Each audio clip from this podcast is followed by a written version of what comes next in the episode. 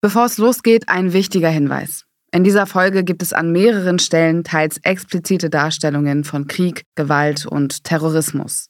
Bitte achtet auf euch, wenn ihr den Podcast hört.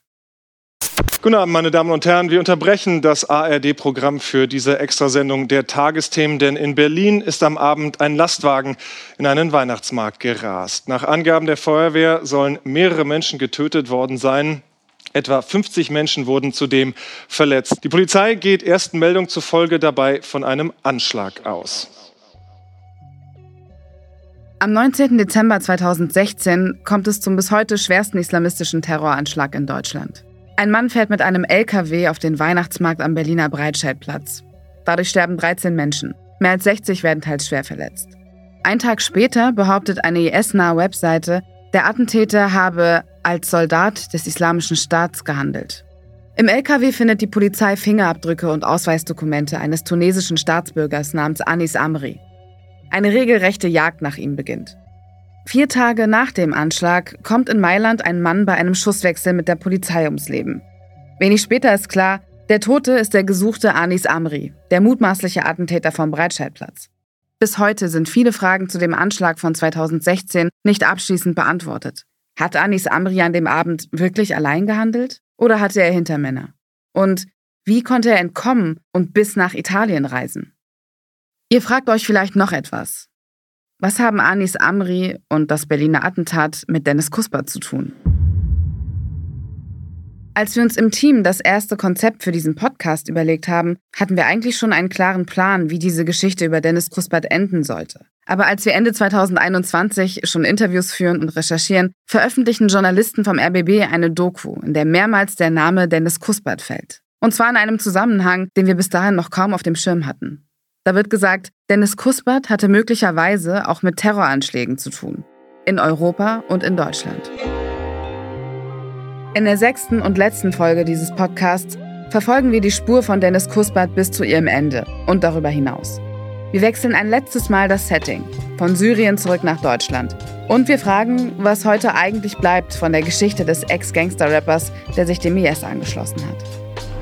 Hätte das alles verhindert werden können? Und gibt es etwas, das wir aus Dennis Kusperts Geschichte und dem gesellschaftlichen Umgang damit lernen können? Ihr hört Deso, der Rapper, der zum IS ging. Ein Podcast von Funk. Folge 6. Das Vermächtnis.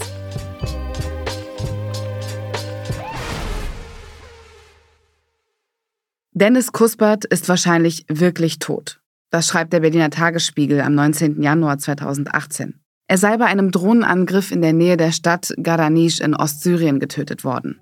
Um ehrlich zu sein, so richtig überzeugen tut mich dieses wahrscheinlich wirklich damals erstmal nicht.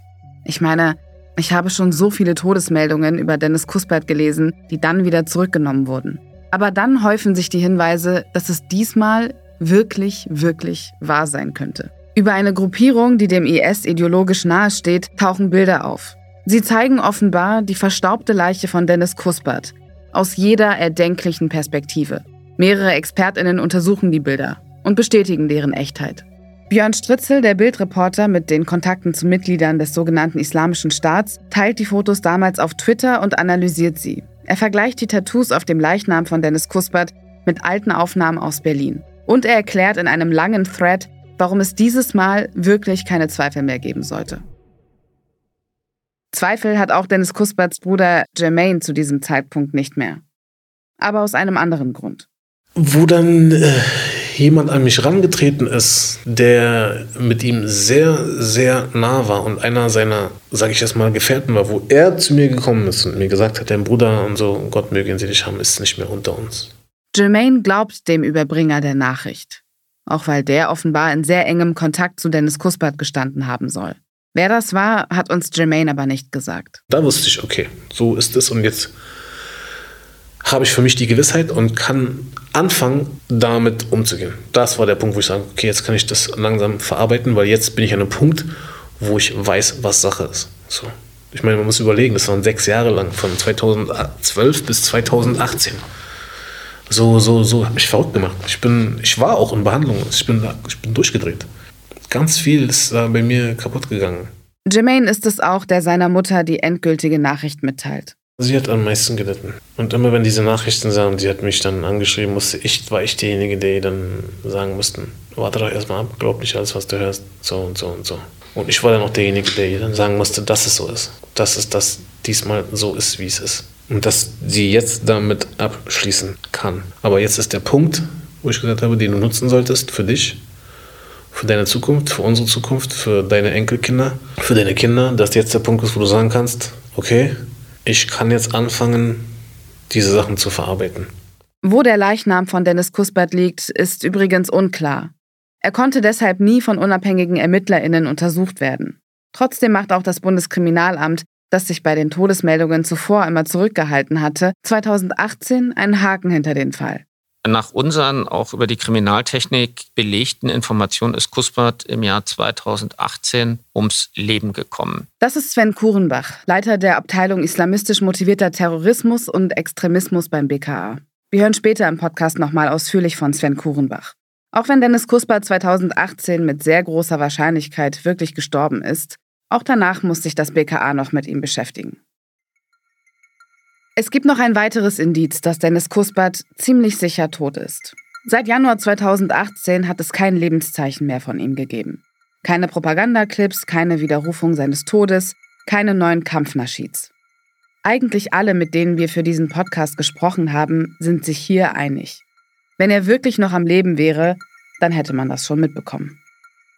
Aber obwohl Dennis Kuspert selbst keinen Hass-Content mehr verbreitet, steht sein Name auch nach der letzten Todesmeldung immer noch regelmäßig in den Schlagzeilen. Zum Beispiel im September 2019. Heute Morgen haben LKA-Beamte in Neugraben-Fischbeck die Witwe des verstorbenen IS-Terroristen Dennis Kuspert alias Desodog festgenommen. Sie hat vermutlich zwei der bekanntesten deutschen IS-Terroristen als Hausfrau den Rücken freigehalten, ihre Kinder mit der IS-Ideologie erzogen und Waffen besessen. Die Frau, die damals in Hamburg festgenommen wird, heißt Uma Imaa. Und ihre Geschichte ist ähnlich unglaublich wie die der FBI-Übersetzerin, die wir in der letzten Folge gehört haben. Die Story von Oma Imaa beginnt in Hamburg. Sie ist dort geboren und aufgewachsen. 2012 heiratet sie den deutschen Islamisten Nadir Hadra, der ein paar Jahre später Deutschland verlässt und sich dem IS anschließt. 2015 reist auch Oma Imaa mit ihren drei Kindern zu ihm nach Raqqa, also in die Stadt in Syrien, in der es damals bereits eine richtige Community von deutschen IS-AnhängerInnen gibt. Kurz nach ihrer Ankunft stirbt ihr Mann bei einem Gefecht. Sie heiratet daraufhin im August 2015 einen Freund ihres verstorbenen Mannes, Dennis Kuspert. Im September 2016 reist Oma Imaa dann über die Türkei zurück nach Hamburg. Sie gibt sich als Eventmanagerin aus und führt mit ihren Kindern ein ganz normales Leben. Drei Jahre lang scheint sich niemand dafür zu interessieren, dass sie Mitglied einer Terrororganisation und mit zwei deutschen IS-Kämpfern verheiratet war bis sie eine libanesische Journalistin enttarnt.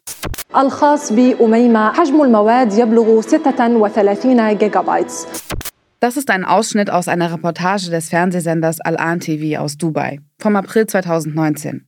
Die Journalistin Jinan Musa erklärt auf Arabisch, dass sie ein Handy zugespielt bekommen hat. Ein Handy, das ganz offensichtlich Oma Imaa gehört haben muss. Auf dem Handy befinden sich PDFs, Screenshots und Fotos. Fotos, auf denen sie mit Dennis Kuspert posiert. Fotos von bewaffneten Männern mit Kalaschnikows. Und Fotos, auf denen Kinder mit scheinbar echten Schusswaffen spielen und die Flagge des IS schwenken. Auf dem Handy sind sogar ihr Lebenslauf und ein Brief vom Jobcenter, in dem auch ihre Ausreise nach Syrien belegt ist. Dutzende Dokumente, die ihre Überzeugung für den IS dokumentieren. Screenshots von Chatnachrichten, in denen sie andere Frauen dazu aufruft, in den Dschihad zu ziehen. بما أن أميمة تعرف الآن أنني أحقق في موضوع ذهابها إلى سوريا قررت أن لا أعود إلى منزلها بل أن أتصل بها وأسمع وجهة نظرها Nachdem Jinan Musa das Handy zugespielt bekommt, reist sie nach Deutschland und spürt Oma Imaa in Hamburg auf. Erst durch ihre Recherche wird die Polizei auf Oma Imaa aufmerksam und nimmt sie schließlich fest. Vor Gericht sagt sie später aus, dass sie sich vor ihrer Rückkehr mit Dennis Kuspert gestritten hat. Und sie sagt, dass sie zu diesem Zeitpunkt von ihm schwanger war. Oma Ima A. muss sich als erste Frau wegen mutmaßlicher Mitgliedschaft in der Terrororganisation vor einem deutschen Gericht verantworten. Im Oktober 2020 wird sie zu dreieinhalb Jahren Haft verurteilt. Der Fall wird politisch heftig diskutiert. Die Opposition im Bundestag nimmt den Fall zum Anlass, den Umgang der Regierung mit IS-Rückkehrerinnen zu kritisieren. Und die Bundesregierung aus Union und SPD wiederum behauptet, dass Oma Ima A. schon vor ihrer Rückkehr aus Syrien Thema bei den Sicherheitsbehörden gewesen sei. Aber wieso konnte sie dann nach ihrer Rückkehr wieder unbehelligt in Hamburg leben und arbeiten? Weshalb wurde sie nicht schon bei ihrer Wiedereinreise festgenommen und angeklagt? Der Fall Oma Ima A. hat vielen in Deutschland auch nochmal bewusst gemacht, welche Rolle Frauen im Terrorsystem des IS gespielt haben. Die Journalistin und Kriegsberichterstatterin Düsen Tekal haben wir bereits in Folge 4 gehört. Sie hat viele solcher Fälle verfolgt. Ich hatte schon das Gefühl, dass den Frauen dabei so ein falsch verstandener Geschlechterbonus zuteil wurde. Also nach dem Motto, die armen Heimchen am Herd. Wir wissen aber aus den brutalen Geschichten und Aussagen der Frauen, die versklavt worden sind, dass es mitnichten der Fall war, dass die IS-Frauen dabei keine Rolle gespielt hätten. Im Gegenteil, sie waren Teil der Sittenpolizei. Sie haben dazu beigetragen, dass Frauen auch vergewaltigt worden sind, entmenschlicht worden sind, versklavt worden sind, verkauft worden sind. Im Sommer 2021 werden weitere Vorwürfe gegen Oma Ima öffentlich. Eine jesidische Frau sagt aus, dass sie von der Frau eines IS-Kämpfers als Sklavin gehalten und zu Hausarbeiten gezwungen wurde. Mehrmals habe sie mit einer weiteren Jesidin auch bei Oma Ima in Raqqa putzen müssen. Es gibt daraufhin einen weiteren Prozess gegen Oma Ima Und diesmal gesteht sie. Ihre Gesamtstrafe wird auf vier Jahre erhöht, wegen Beihilfe zu einem Verbrechen gegen die Menschlichkeit. Frauen haben nicht nur im Terrorsystem des IS eine wichtige Rolle gespielt, sondern auch im Leben von Dennis Kuspert. Wir haben ja schon in Folge 5 gehört, welche Wirkung er offenbar auf Frauen haben konnte. Ihr erinnert euch an die Story der FBI-Übersetzerin Daniela Green. Und wir haben auch gehört, wie er vom IS gezielt eingesetzt wurde, um Frauen anzuwerben. Schon bei seiner Ausreise aus Deutschland im Juni 2012 hinterlässt Dennis Kuspert drei Kinder aus verschiedenen Beziehungen. Und auch im IS soll er Nachwuchs gekriegt haben. Das erklärt Oma Ima A. vor Gericht. Und auch der Bildreporter Björn Stritzel hat das erzählt. Es klang vorhin so ein bisschen lustig, als ich das gesagt habe mit den äh, amorösen Episoden und dass er da auch viele Kinder hatte. Diese Kinder leben teilweise immer noch unter furchtbarsten Bedingungen in kurdischen, in kurdischen Gefangenenlagern, in diesen Camps. Wir konnten in der Recherche nicht unabhängig bestätigen, wie viele Kinder Dennis Kuspert genau hinterlassen hat und wo sie sich aufhalten. Aber die Camps, von denen Björn Stritzel hier spricht, gibt es wirklich. Das sind riesige Zeltstädte in Nordostsyrien. Sie wurden nur notdürftig und provisorisch aufgebaut. Dort leben seit der Zerschlagung des IS bis heute ehemalige Mitglieder der Terrororganisation, darunter auch einige Deutsche, auch Frauen und Kinder. Niemand ging davon aus, dass das die Dauerlösung für Geflüchtete und ehemalige IS-Kämpferinnen sein würde. Und niemand ging davon aus, dass es keine internationale Unterstützung geben würde. Die Camps Al-Hol und Rosh werden von der kurdischen Selbstverwaltung betrieben. Aber das zeigt sozusagen auch nochmal die ganze Tragik dieses Konflikts. Und ähm, ja, das ist etwas, womit sich auch der deutsche Staat nicht mit Ruhm bekleckert hat, sich da so aus der Verantwortung zu stehlen. Die Bundesregierung hat sich lange geweigert, deutsche Staatsangehörige aus den ehemaligen IS-Gebieten zurückzuholen. Inzwischen hat sich das etwas geändert, auch auf internationalen Druck hin. Immer wieder liest man von Militärmaschinen, die deutsche IS-Anhängerinnen und ihre Kinder aus den Camps in Syrien nach Deutschland bringen. Zuletzt gab es im März 2022 so eine Rückholaktion. Es gibt mehrere Gründe für die zögerliche Haltung der Bundesregierung. Einer davon ist, dass Deutschland die kurdische Selbstverwaltung nicht offiziell anerkennt und deshalb diplomatische Beziehungen in die Region schwierig sind. Und ein weiterer Grund ist auch, dass die juristische Aufarbeitung der Gräueltaten von IS-Mitgliedern zwar grundsätzlich möglich ist, aber in der Umsetzung sehr kompliziert. Das Kernproblem ist, dass die Tat im Ausland passiert ist und dass deutsche Ermittlungsbehörden ähm, da nicht hinfahren und vor Ort Zeugen befragen, ähm, Fingerabdrücke nehmen. Den Journalisten Volkmar Kabisch haben wir bereits in der letzten Folge kennengelernt. Er hat die Geschichte Leonora M. eng begleitet. Das ist die deutsche IS-Rückkehrerin, die bei ihrer Radikalisierung stark von Dennis Kusperts Kampfnaschis beeinflusst wurde. Während wir im Frühjahr 2022 die ersten Folgen dieses Podcasts veröffentlichen, läuft in Deutschland gerade der Prozess gegen Leonora M. Volkmar Kabisch betont, wie schwierig es ist, Beweise zu sammeln. Denn nicht jede Rückkehrerin hinterlässt ein Handy mit belastendem Material wie Oma Ima A. All diese Dinge, die man hier von einer normalen Crime Scene kennt, passieren dort nicht. Das hat übrigens auch zur Folge, dass die deutschen Behörden nicht richtig wissen, welche deutschen IS-AnhängerInnen überhaupt noch am Leben sind. Wir wissen ja von rund ähm, 300 IS-Leuten, ähm, die von der Bundesrepublik aus nach Syrien und in den Irak gereist sind, die aber bis heute spurlos verschwunden sind. Ja, also das heißt, da gibt es nicht die geringste Spur, ähm, ob sie jetzt tot sind, ob sie noch leben. Also die sind einfach nicht auffindbar. Ja, und, ähm, das ist Irene Mihalic. Sie ist Bundestagsabgeordnete der Grünen und hat früher als Polizeibeamtin gearbeitet. Sie sagt, es macht den deutschen Sicherheitsbehörden bis heute große Schwierigkeiten, dass diese deutschen Foreign Fighters, so nennt man die ausländischen IS-Kämpferinnen offiziell, quasi verschwunden sind. Und ähm, das ist natürlich auch ein Problem, wenn man nicht weiß, wo sich diese Leute aufhalten. Wenn es dann Hinweise darauf gibt, dass sie vielleicht getötet wurden, ähm, ist es eben wichtig, äh, sie halt eben auch entsprechend identifizieren zu können. Ähm, um auch wirklich auszuschließen, dass es da vielleicht auch möglicherweise wieder eine Gefahr gibt, die, die, die von diesen Leuten ausgeht. Das betont auch das Bundesamt für Verfassungsschutz in einem aktuellen Bericht. Da heißt es, Personen, die aktiv an Kampfhandlungen in Syrien oder im Irak teilgenommen haben, können bei ihrer Rückkehr ein erhebliches Sicherheitsrisiko für den Staat und seine Bürger darstellen. Und Ihre in den Kampfgebieten erworbenen Fähigkeiten sowie eine mögliche Brutalisierung durch exzessiv erlebte Gewalt können als Motivationsgrundlage für die Planung und Durchführung von Anschlägen dienen. Damit sind vor allem Anschläge in Deutschland und Europa gemeint. Wir haben in Folge 4 schon einmal aufgezählt, welche Terroranschläge in Europa mutmaßlich von IS-Anhängern begangen wurden. Ein Städtename war in dieser Aufzählung nicht dabei. Berlin. Der Anschlag am Breitscheidplatz. Am 19. Dezember 2016 fährt Anis Amri dort mit einem LKW in den Weihnachtsmarkt und tötet 13 Menschen. Es ist das bis heute tödlichste Attentat mit islamistischem Hintergrund in Deutschland. Es findet dort statt, wo Kusbat 30 Jahre früher TouristInnen abgezogen hat. Nur wenige Gehminuten von der KFC-Filiale am Kudamm, die damals der Treffpunkt für seine Clique war. Dort, wo seine kriminelle Karriere in den 90ern ihren Anfang nahm. In unseren Recherchen hat der Anschlag am Anfang eigentlich keine Rolle gespielt. Doch dann läuft im Dezember 2021, zum fünften Jahrestag des Anschlags, eine Dokumentation im ersten. Darin ist von neuen Erkenntnissen zu den Hintermännern von Anis Amri die Rede. Und auch der Name Dennis Kuspert fällt mehrfach.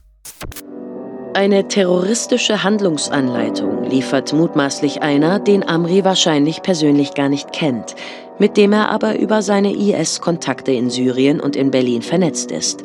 Ex-Rapper Dennis Kuspat.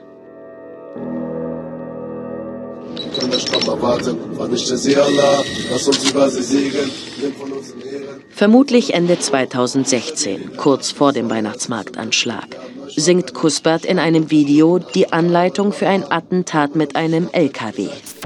In dem Clip, der ausschnittsweise in der Doku gezeigt wird, sieht man einen weißen Lastwagen. Darunter Beschreibungen, wie man sich diesen am besten besorgt. Mieten oder von einem Kafir, also einem ungläubigen Clown. Als ideale Ziele werden Menschenansammlungen, öffentliche Märkte oder Paraden empfohlen. Darunter sieht man ein Bild mit einem Meer an Regenbogenfahren.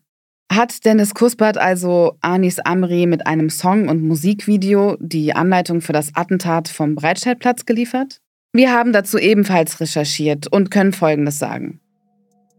Der Kampfnaschid, der in der Doku angespielt wird, stammt tatsächlich von Dennis Kuspert und heißt Fisa Belila. Darin ruft er dazu auf, Anschläge in Europa und in Deutschland durchzuführen. Der Kampfnaschid wurde mitsamt einem extrem brutalen Musikvideo allerdings schon vor 2016 veröffentlicht. Das wissen wir, weil die Bundesregierung schon im August 2015 den Liedtext von Fisa Belila in einem offiziellen Dokument zitiert hat, um auf die Gefahr von islamistischen Anschlägen in Deutschland hinzuweisen. In dem Kampfnaschid singt Dennis Kuspert unter anderem, Zitat, die deutschen Schläfer warten. Und er beschreibt mehrere Wege, mit denen EinzeltäterInnen in Deutschland und Europa Terroranschläge durchführen könnten. Allerdings, eine konkrete Anleitung für einen Anschlag mit einem LKW ist nicht dabei und wird auch in dem ursprünglichen Musikvideo nicht gezeigt. Es gibt aber noch mindestens ein weiteres IS-Video, das mit dem Fisabilillah Nasheed unterlegt ist. Und in diesem ist tatsächlich die in der Doku gezeigte und beschriebene Anleitung für einen LKW-Anschlag zu sehen. Laut Jörg Bese, dem Experten für dschihadistische Medienpropaganda von der Uni Mainz, den wir in den letzten Folgen bereits gehört haben, wurde dieses zweite Video mit großer Wahrscheinlichkeit am oder nach dem 13. Dezember 2016 veröffentlicht also möglicherweise tatsächlich nur wenige Tage vor dem Anschlag am Breitscheidplatz. Ob Anis Amri das Video gesehen hat, wissen wir nicht. Aber es ist ehrlich gesagt auch ziemlich unwahrscheinlich, dass er erst durch das Video auf diese Art von Anschläge aufmerksam gemacht wurde. Schon im Juli 2016, also ein halbes Jahr vorher, hat es in der südfranzösischen Stadt Nizza ein sehr ähnliches islamistisch motiviertes Attentat mit einem LKW gegeben, bei dem 86 Menschen getötet wurden. Eine Vorlage für den Anschlag am Breitscheidplatz gab es also bereits.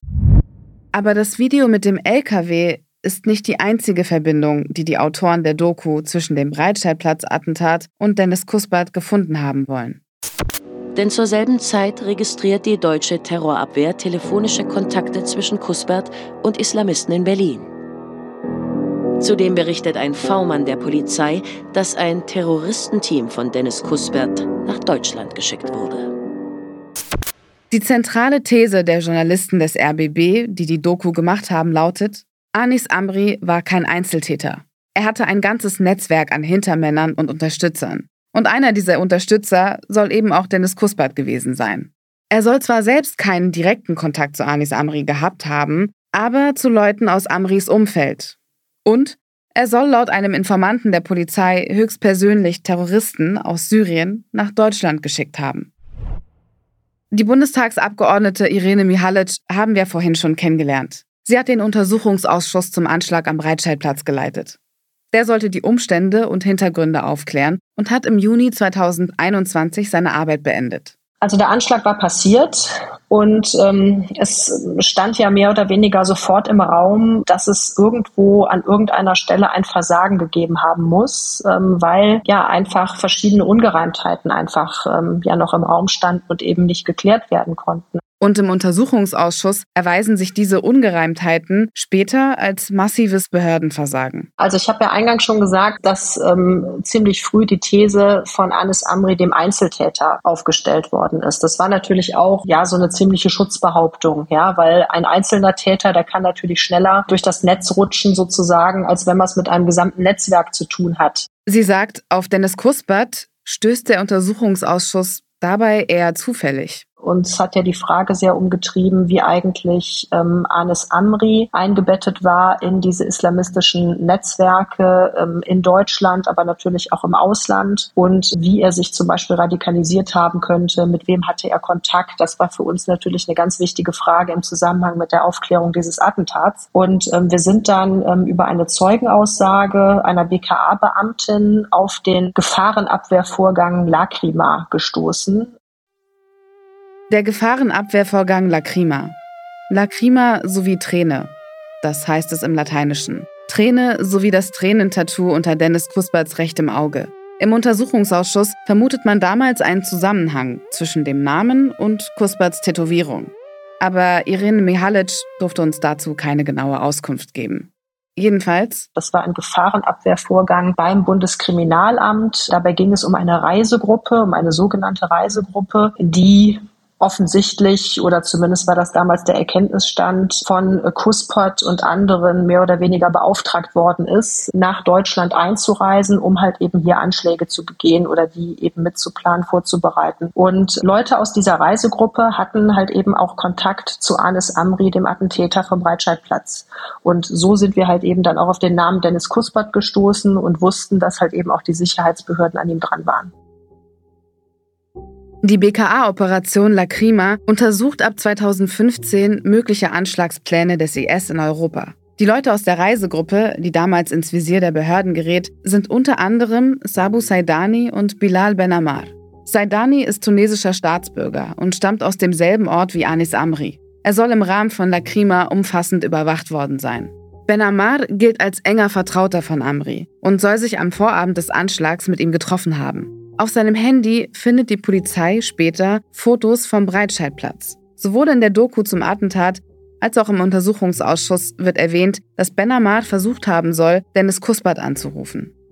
Wir haben beim Bundeskriminalamt nachgefragt. Es gibt ähm, eine Rufnummer, eine irakische Rufnummer, die seitens der deutschen Sicherheitsbehörden Kuspert zugeschrieben wurde. Das ist nochmal Sven Kurenbach. Leiter der Abteilung islamistisch motivierter Terrorismus, Extremismus beim BKA. Wir haben, soweit es möglich gewesen ist, versucht, diese Rufnummer nach dem Erlass von entsprechenden Beschlüssen auch zu überwachen. Einen echten Beleg, dass es sich dabei jedoch um eine Rufnummer des Kusbat gehandelt hat, haben wir jedoch nie erhalten. Wir haben auch keinen Anruf über diese Rufnummer verzeichnen können, sondern maximal einen Anrufversuch. Wir haben das Bundeskriminalamt auch gefragt, welche Erkenntnisse es gibt, dass die Reisegruppe Saidani Ben Ammar tatsächlich von Dennis Kuspert nach Deutschland geschickt wurde. Es hat einen Hinweis gegeben, der ist auch Basis für die Einleitung des Gefahrenabwehrvorgangs und hinterher auch als Teil in das Ermittlungsverfahren eingeflossen. Am Ende ist es jedoch so gewesen, dass sich diese Informationen nicht beweissicher bestätigen ließ, so dass das Ermittlungsverfahren eingestellt wurde. Zur Einordnung, wir haben damals in den Jahren 2014, 2015, 2016 in der Hochphase des sogenannten Kalifates unterschiedlichste dieser Hinweise gehabt. Ähm, das war jetzt kein ganz ungewöhnlicher Vorgang, der durch die deutschen Sicherheitsbehörden, also im Plural nicht nur das BKA überprüft wurde, teilweise in Zusammenarbeit auch mit internationalen Behörden. Am Ende konnte dieser Hinweis nicht bestätigt werden. Aus Sicht der Behörden gibt es also bis heute keine stichhaltigen Beweise, dass Dennis Kuspert in irgendeiner Form am Anschlag am Breitscheidplatz oder an anderen Anschlagsplänen in Europa beteiligt war. Abgesehen eben von seinen Aufrufen zu Anschlägen in Kampfnaschids und Propagandavideos. Wer allerdings ziemlich sicher einen Bezug zu Anis Amri hatte, ist Bilal Ben Ammar. Das ist der, auf dessen Handy Bilder vom Breitscheidplatz gefunden wurden. Vom Tag des Anschlags. Der wird zwar erst festgenommen, aber dann einfach abgeschoben. Wir haben das im Untersuchungsausschuss immer stark kritisiert, weil wir gesagt haben, wir vertreten die Auffassung, man hätte ihn zumindest noch weiter in Untersuchungshaft nehmen können. Dann wäre er sozusagen von der Straße runter gewesen. Man hätte weiter ermitteln können. Die Beweismittel, die ähm, vorlagen, sind noch nicht zu Ende ausgewertet worden. Also Bilal Benamar hatte ja ein Handy, ähm, was sichergestellt worden ist. Ähm, es standen noch weitere Personen zur Zeugenvernehmung an und auch das Handy war noch nicht komplett ausgewertet, als man ihn schon abgeschoben hatte im Februar. Mit Ben Amar wurde übrigens auch Sabu Saidani, ebenfalls Teil der ominösen Reisegruppe, wenige Monate nach dem Anschlag abgeschoben. Beide hatten zuvor Asylanträge eingereicht, die in beiden Fällen abgelehnt wurden. Und beide waren damals als islamistische Gefährder eingestuft. Das ist eine polizeiliche Kategorie und bedeutet im Grunde, dass Sicherheitsbehörden bestimmte Überwachungsmaßnahmen gegen diese Personen ergreifen können. Gefährder abschieben, das war anscheinend eine gängige Praxis. Sven Kurenbach vom BKA hat uns das quasi auch genau so bestätigt.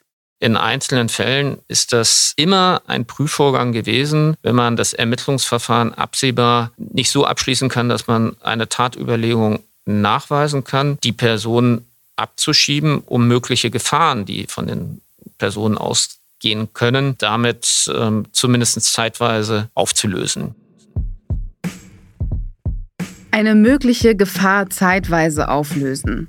So ein bisschen kriege ich da auch Flashbacks an die Flucht von Dennis Kuspert, als er im Juni 2012, ein paar Wochen nach den Ausschreitungen in Bonn, verhaftet werden sollte und dann einfach nicht mehr da war.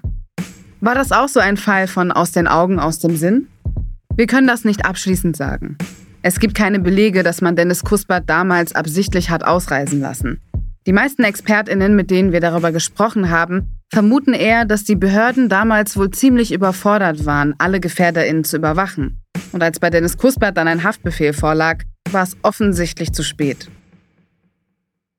Das oberste Ziel aller Antiterrormaßnahmen ist, Anschläge zu verhindern, betont Irene Mihalic. Aber die verhindert man eben nicht alleine durch polizeiliche oder nachrichtendienstliche Methoden, weil dann ist es ja oftmals auch schon irgendwie zu spät. Ja, dann hat man schon eine radikalisierte Person, die anschlagsgeneigt ist und dann kann man eigentlich nur noch Feuerwehr spielen. Ja, also eigentlich ist es ja besser, früher anzusetzen und versuchen zu verhindern, dass sich Leute radikalisieren, also bevor man verhindern muss, dass sie ausreisen zum Beispiel.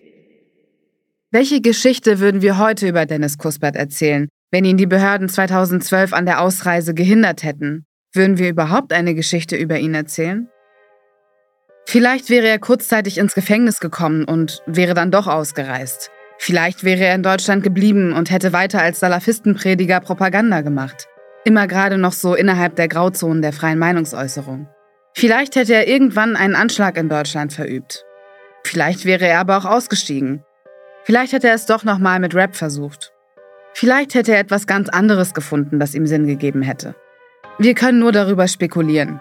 Aber wie Irene Mihalic schon gesagt hat, die Sicherheitsbehörden sind am Ende nur die allerletzte Instanz, um potenzielle Terroristinnen von der Ausreise in Kriegsgebiete oder sogar von Anschlägen abzuhalten.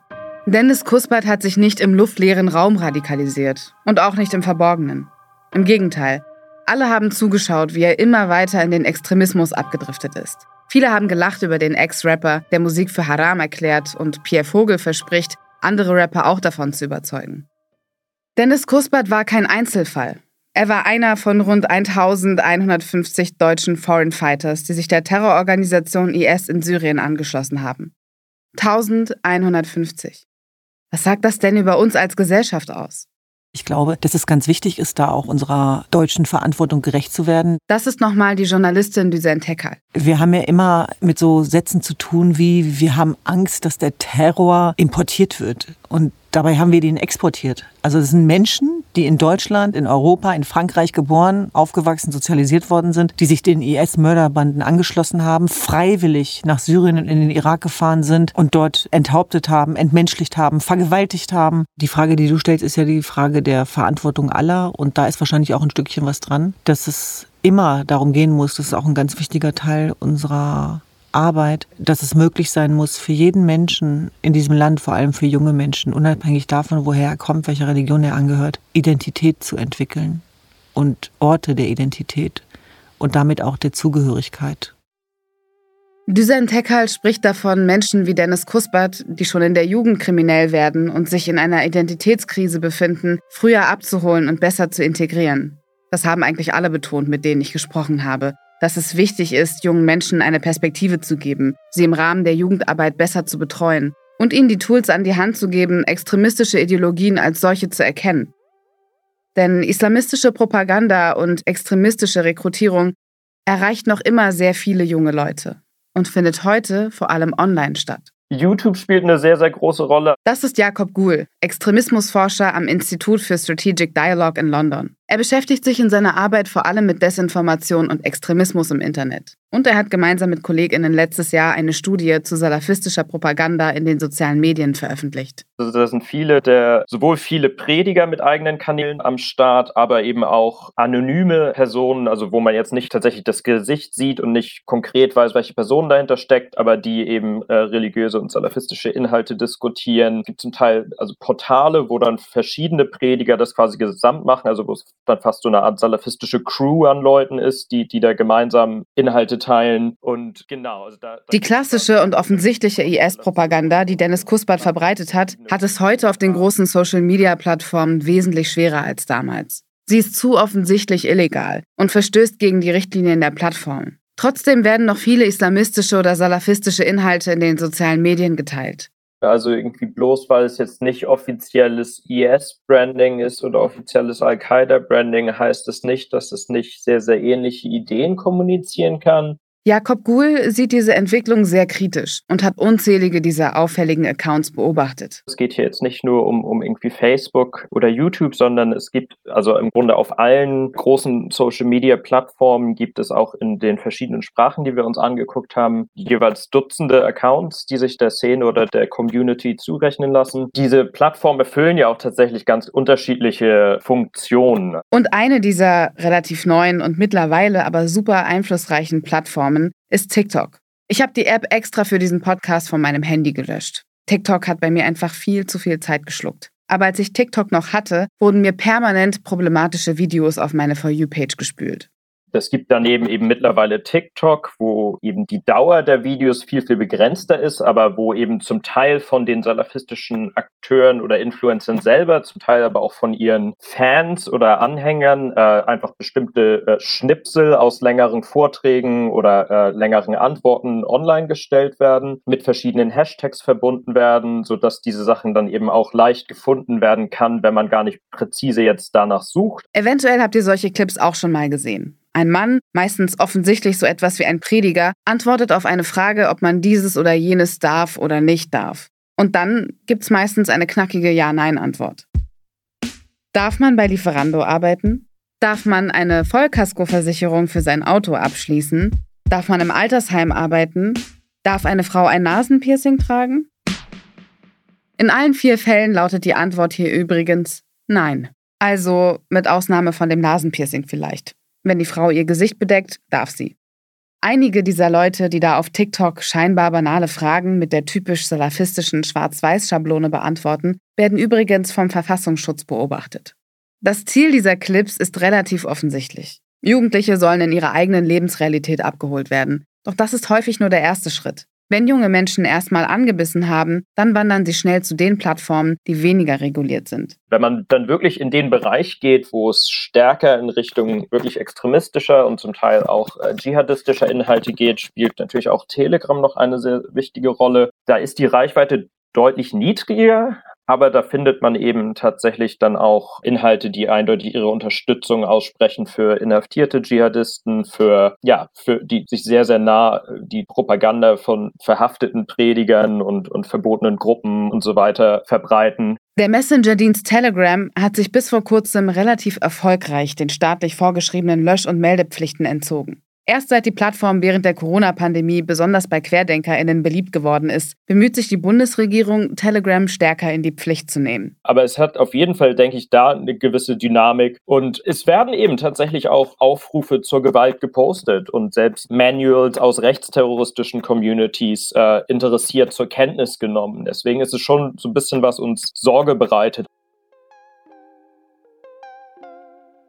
Fakt ist, Soziale Medien und Messenger-Dienste spielen heute eine wichtige Rolle bei der Anwerbung von jungen Menschen für islamistische Ideologien. Bei Dennis Kuspert hingegen hatten vor allem persönliche, reale Kontakte in die islamistische Szene eine starke Wirkung auf ihn. Ich bin mir ehrlich gesagt auch gar nicht sicher, ob seine Geschichte irgendwie anders verlaufen wäre, wenn es zum Beispiel TikTok schon gegeben hätte. Zumindest hätte er schon damals nicht mehr in die Zielgruppe der Plattform gepasst. Untersuchungen zufolge waren Foreign Fighters, die sich aus aller Welt dem sogenannten Islamischen Staat angeschlossen haben, bei ihrer Ausreise im Schnitt 26 bis 27 Jahre alt. Dennis Kuspert war fast 40, als er dem damaligen IS-Anführer al-Baghdadi die Treue geschworen hat. Ein gestandener Mann also. TikTok wäre da wahrscheinlich eh kein Thema gewesen. Erinnert ihr euch noch an das Interview von Dennis Kuspert mit Toxic für hiphop.de aus Folge 1? Da sagt Deso, wie sehr ihn die Musikindustrie frustriert. An einer anderen Stelle wird er nachdenklich, richtig gesellschaftskritisch. Er fordert, dass mehr Angebote für Jugendliche geschaffen werden müssten. Und er sagt etwas, das im Nachhinein wie eine Warnung an sich selbst wirkt und an die Gesellschaft. Das Problem, was wir haben, muss man an der Wurzel nehmen, weißt du? Du musst dort, wo der krank, wo die Krankheit ist, da musst du mit Medizin rangehen und nicht äh, dort, wo es eigentlich schon zu spät ist, zu sagen, äh, ich mach mal die Tür zu. Aber da kommt schon jemand im Rambock, weißt du? Du musst gucken, wo sitzt der Typ, wo fängt sein Gedanke an, dass er sagt, okay, ich nehme jetzt den Rambock und gehe da rein. Da musst du anfangen, weißt du? Bei Dennis Kuspert kam niemand und hat das Problem an der Wurzel gepackt. Auch sein Bruder Jermaine kritisiert, dass jungen Menschen in Deutschland noch immer nicht genug zugehört wird und sie in Schubladen gesteckt werden. 2018 hat er Gewissheit über den Tod seines Bruders und er kann das Thema endlich abschließen. Doch als seine Frau schwanger wird und sie ihre erste Tochter erwarten, holt ihn die Vergangenheit wieder ein. Das ist kein Zufall, das kann kein Zufall sein. So, jeden, den ich gesagt habe, sagt, der haben Gänsehaut gekriegt, wo ich ihnen das erzählt habe. Sagen, der rechnen den Termin von deiner Tochter am 18. Oktober. Ist ja krass, ja. Der 18. Oktober ist auch der Geburtstag von Dennis Kuspert. Das war das letzte Mal, wo ich so ein bisschen äh, sentimental geworden bin und darüber nochmal nachgedacht habe. Es kommen mal immer mal wieder so eine, so eine Phasen, wo ich dann ein bisschen tiefer reingehe, so wenn ich Musik höre oder mich daran erinnere oder irgendwas höre oder irgendwie was sehe, so bestimmte, bestimmte Sachen, die mich so triggern und so. Aber im Großen und Ganzen kann ich eigentlich jetzt so von mir aus ähm, eigentlich drüber reden. Ich mache es aber nicht mit denen. So. Ich lasse dieses Thema immer, so wenn es dann immer kommt, und sage, aber bist du nicht der? Und ich sage, lassen wir das. So. Ich bin ich, nicht der Bruder von sondern ich bin Jermaine und ich bin nicht der Bruder von und dein Bruder hat der oder warum macht. Ich will es gar nicht hören, weil ich selber die Antworten nicht weiß. Jermaine stand jahrelang im Schatten von Dennis Kuspert.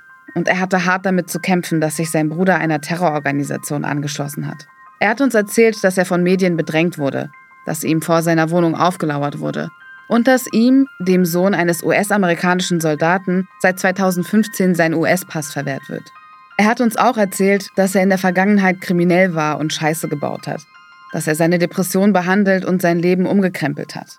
Heute kümmert er sich um drei Kinder, hat eine Frau, einen geregelten Job. Durch die Geburt seiner Tochter schließt sich ein Kreis für ihn. Anfang 2022 ploppt Dennis Kuspert noch einmal in der aktuellen Berichterstattung auf. Unser Google Alert, den wir auf seinen Namen eingerichtet haben, schlägt Alarm. Eine türkische Nachrichtenseite erwähnt seinen Namen in einem Artikel. Und ich denke nur, was zur Hölle ist jetzt schon wieder? Aber in dem Artikel wird nur berichtet, dass der Name Dennis Kuspert nicht länger auf der Sanktionsliste der UN geführt wird, eben weil die UN einen Toten nicht mehr sanktionieren muss.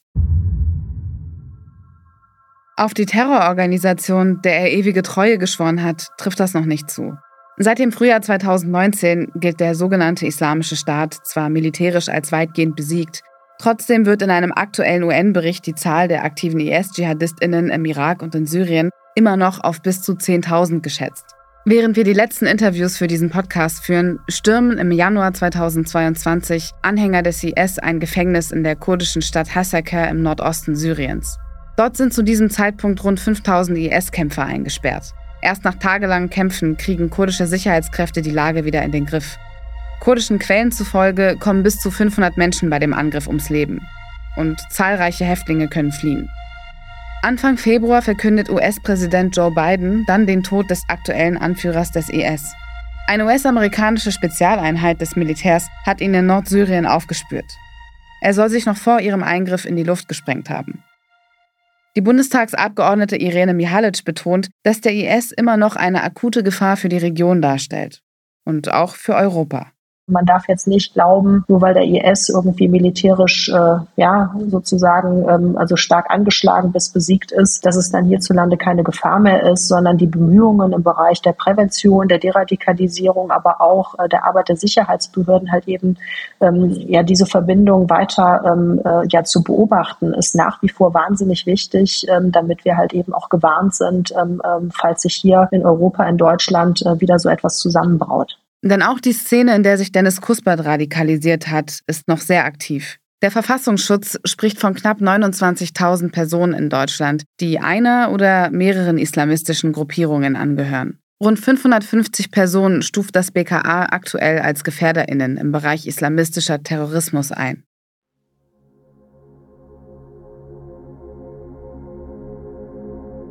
In diesem Podcast wollte ich die Frage beantworten, wie sich Dennis Kuspert so sehr radikalisieren konnte, wie er vom Gangster-Rapper Desodog erst zum Hassprediger Abu Malik und schließlich zum Terroristen Abu Talha al-Almani werden konnte.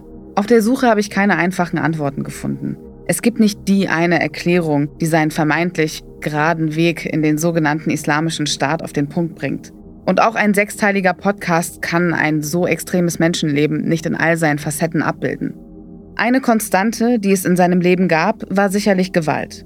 Er hat früh selbst körperliche Gewalt erlebt und schon in seiner Jugend auch selbst ausgeübt. Auffällig ist auch, wie er sein ganzes Leben nach Anerkennung und Sinn gesucht hat. Auf der Straße, in seiner Gang, in der Rap-Szene, im Kampfsport, im Salafismus. Er hat früh Rassismus und Diskriminierung erlebt und ist auf seiner Suche nach Zugehörigkeit immer wieder an Grenzen gestoßen. Seine eigenen und die der Gesellschaft. Von vielen Leuten haben wir gehört, dass Dennis Kuspert leicht zu beeinflussen gewesen sein soll. Und es stimmt. Sein Weg hätte wohl anders ausgesehen ohne salafistische Prediger in Deutschland, die ihm den Weg in eine Terrororganisation in Syrien und im Irak ebnen. Seine Radikalisierung und Ausreise war auch möglich, weil unsere Gesellschaft Biografien wie seine oft vorschnell zu Problemfällen erklärt und häufig immer noch mehr auf Bestrafung als auf Prävention setzt. Und weil Sicherheitsbehörden und die Politik das Problem lange unterschätzt haben. Ob er in der brutalsten Terrororganisation der Neuzeit gefunden hat, wonach er gesucht hat? Denjenigen, denen er vor Ort in Syrien und indirekt durch seine Propagandaarbeit das allergrößte Leid zugefügt hat, wird es ziemlich egal sein. Für seine Taten, seine mutmaßlichen Verbrechen gegen die Menschlichkeit trägt er allein die volle Verantwortung. In der Deutschrap-Welt ist die Geschichte von Desodog heute eine Art Urban Myth. Er ist immer noch regelmäßig Thema auf Twitter und in Rap-Songs. Und in einem Teil der Szene überlebt er jede Todesmeldung als Meme. Obwohl seine Songs und Rap-Alben schon kurz nach seinem Beitritt zum IS aus den Online-Stores und Streaming-Plattformen gelöscht werden. Auch Farid Bang, ein heute sehr erfolgreicher, aber nicht unumstrittener Rapper, streicht 2015 einen Song mit Desodog von der Neuauflage seines Albums. Auf dem Track Mein Blog rappt Deso im Jahr 2009 Mit C4 und 36 Kilo TNT, ich bin ein Rap-Terrorist direkt von der Spree. Vielleicht hat Dennis Kuspert auch nie einen anderen Weg für sich selbst gesehen, als den in die Katastrophe. Ein Satz von ihm aus dem Interview mit Toxic von hiphop.de im Sommer 2008 bringt die Geschichte für mich auf den Punkt. Wie gesagt, Musik ist für mich ein anderer Weg, Geld zu verdienen. Also wenn es wirklich mit meiner Musik nicht klappt, ich hau das Album raus und dann werde ich Deutschland verlassen. Aber wenn ich Deutschland nicht verlasse, gehe ich entweder im Knast oder lande tot in der Ecke. Und das ist 100 Prozent, was ich sage. Das war die sechste und letzte Folge von Deso, der Rapper, der zum IS ging. Das Vermächtnis. Vielen Dank an alle, die bis hierhin zugehört haben und den Podcast geliked, geteilt, bewertet und kommentiert haben. Das bedeutet uns eine Menge. Ihr seid jetzt am Ende dieser Geschichte angekommen, aber ganz viele Leute kennen sie noch gar nicht. Und dafür brauchen wir jetzt euch. Erzählt unbedingt allen, die ihr kennt, von diesem Podcast. Egal ob auf Insta, Twitter oder TikTok, auf der Arbeit, in der Uni oder beim Feiern. Wir freuen uns über jede einzelne Weiterempfehlung, ehrlich. Ein ganz großes Dankeschön geht an dieser Stelle auch an alle, die mit uns für diesen Podcast gesprochen haben. Danke, dass ihr uns eure Geschichten erzählt und eure Expertise beigesteuert habt. Ohne euch wäre dieser Podcast nicht möglich gewesen.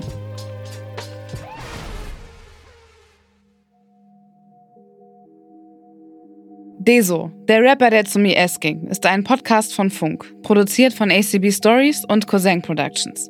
Moderation, Idee und Redaktion von mir, Azadeh Peschman. Sounddesign, Audioproduktion und Studio Engineering von Neda Sanai. Audio Assistance, Lane Hotz. Redaktion, Carlos Steurer. Story Editors Viola Funk und Jan-Philipp Wilhelm. Managing Producer Jan-Philipp Wilhelm. Executive Producers Viola Funk, Davide Bortot und Azadeh Peschman. Story Advisor ist Jasmin Baumi. Fact-Checking von David Georgi und Amina Aziz. Sensitivity Reading Selami Zudehogan. Head of Audio bei ACB Stories ist Dennis Hürter. Redaktionelle Unterstützung von Markus Laton, Christian Erl und Julius Wussmann. Produktionssupport von Marc Übel und Isabel Wob. Formatentwicklung und Redaktion Cosmo, Daniela Wojtewitsch, Henrik Wilun und Shiva Schley. Redaktion Funk, Sebastian Göllner. Formatentwicklung Funk, Moritz Lupold. Partnermanagement Funk, Seda Demirok. Vielen Dank an die interdisziplinäre Nachwuchsforschergruppe Dschihadismus im Internet an der Uni Mainz für die Bereitstellung des Archivs.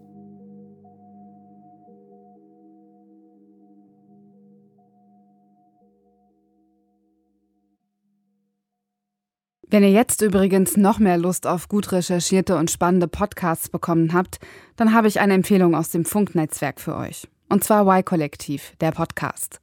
Da gibt es in jeder Folge eine Reportage zu einem neuen Thema. Immer sehr eindrücklich und sehr nah dran. Zum Beispiel die Folge 20 Jahre und obdachlos. Schafft Leo es runter von der Straße. Da begleitet ein Reporter vom Y-Kollektiv den jungen obdachlosen Leo über zwei Monate bei seinem Versuch, einen Job und endlich eine Wohnung zu finden. Hört mal rein, zum Beispiel auf Spotify oder in der ARD Audiothek.